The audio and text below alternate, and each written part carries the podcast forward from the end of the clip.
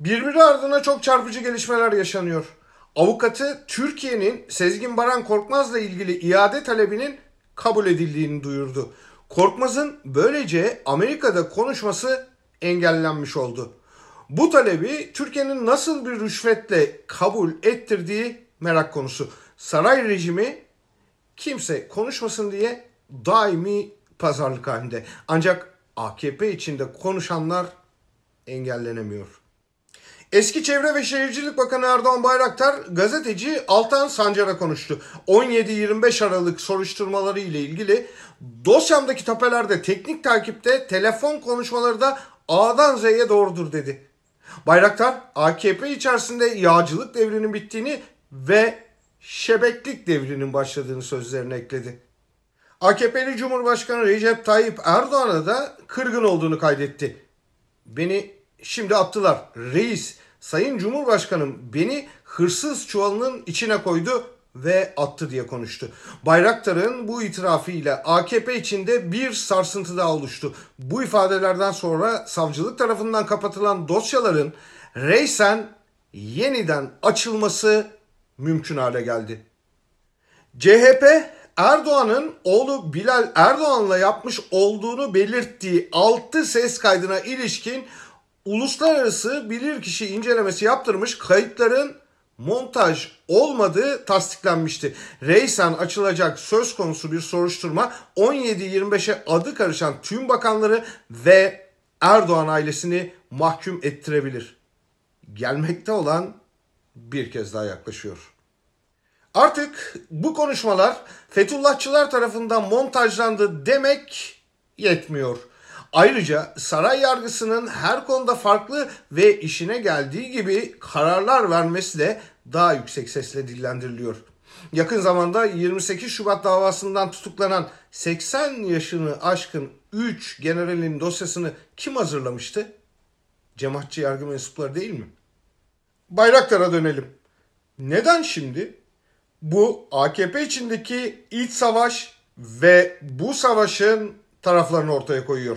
Bayraktar'a 17-25 Aralık operasyonları başladığında kaçmasını söyleyen isim danışmanı Sadık Soylu oldu. Sadık Soylu İçişleri Bakanı Süleyman Soylu'nun da kardeş çocuğu. Anlaşılan o ki fitili ateşleyen de Soylu cephesi. Zaten e, Süleyman Soylu Sedat Peker'in kendisiyle ilgili ifşaları sonrası Habertürk'te satır arasında benzer ifadeleri kullanmıştı. Ne diyordu? Benden önceki İçişleri Bakanlarının oğluyla ilgili bir takım şeyler var. Para sayma makineleri filan. Aslında bu Erdoğan'a beni satarsan seni satarım mesajıydı. AKP içindeki olası satışlar şimdi dönüşü olmayan bir noktada. Cin şişeden çıktı. Artık aynı şeye tekrar sığması çok zor. AKP içindeki çatlak giderek çetrefilli hale geliyor. Aslında buna çatlak denemez. Büyük bir parçalanmaya dönüşecek yarılma. Çok yakında AKP'nin Erdoğan tarafından kullanılıp bir köşeye atılan eski Adalet Bakanı Sadullah Ergun gibi isimlerin de konuşacağına ilişkin iddialar var. Temelden sarsılacak ilişkilerle çok kişinin ipliği bir kez daha pazara çıkacak. Bu kir saraya uzanacak. Mesela ilk çemberi daralacak kişilerden biri Prag Büyükelçimiz Bakaracı ve Çikolatacı Egemen Bağış. Adı 17-25 Aralık dosyalarına karışmış diğer isimler gibi neden tasfiye edilmeyip kenarda bekletildiği yeterince tartışılamadı. Yolsuzluğa ismi karışmış ya da karışmamış tüm eski bakan ve AKP'lilerin de büyük rahatsızlık duyup kendilerini ihanete uğramış hissettikleri konuyu tartışmaya açalım. Egemen Bağış geri planda olsa da nasıl hala gözde sorusunun cevabı Cumhurbaşkanı'nın eşi Emine Erdoğan'ın Avrupa'da Arap şeyhi aileleri gibi mağaza kapattırarak alışverişten yorgun düşmesinde 50 bin dolarlık çanta takmasında aranabilir. Bir başka deyişle bu cevap Erdoğan ailesinin büyük servetinde. Bağışın servete katkısı önemli.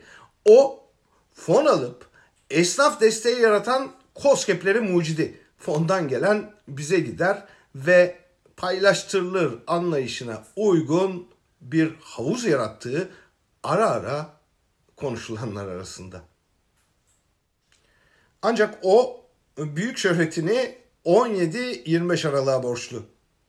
Bu sürecin en kirli bakanı olduğunu Amerika'da tutuklu Reza Zarrab ile arasındaki rüşvet trafiği göstermişti.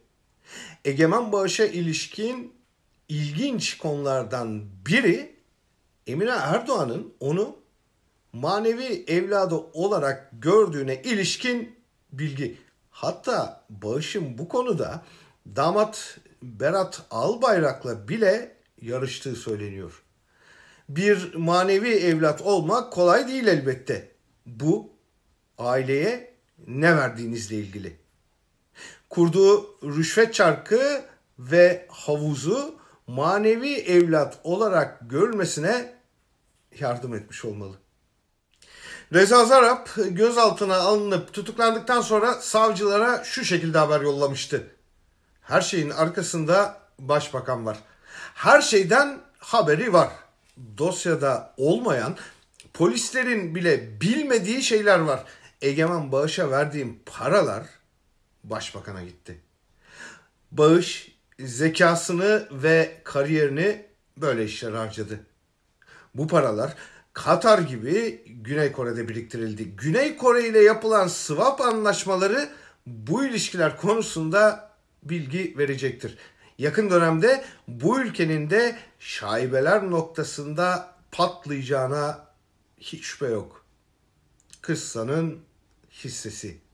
Saat bir kez daha 17.25'i gösterirken cezaevine giriş vakti de yaklaşıyor.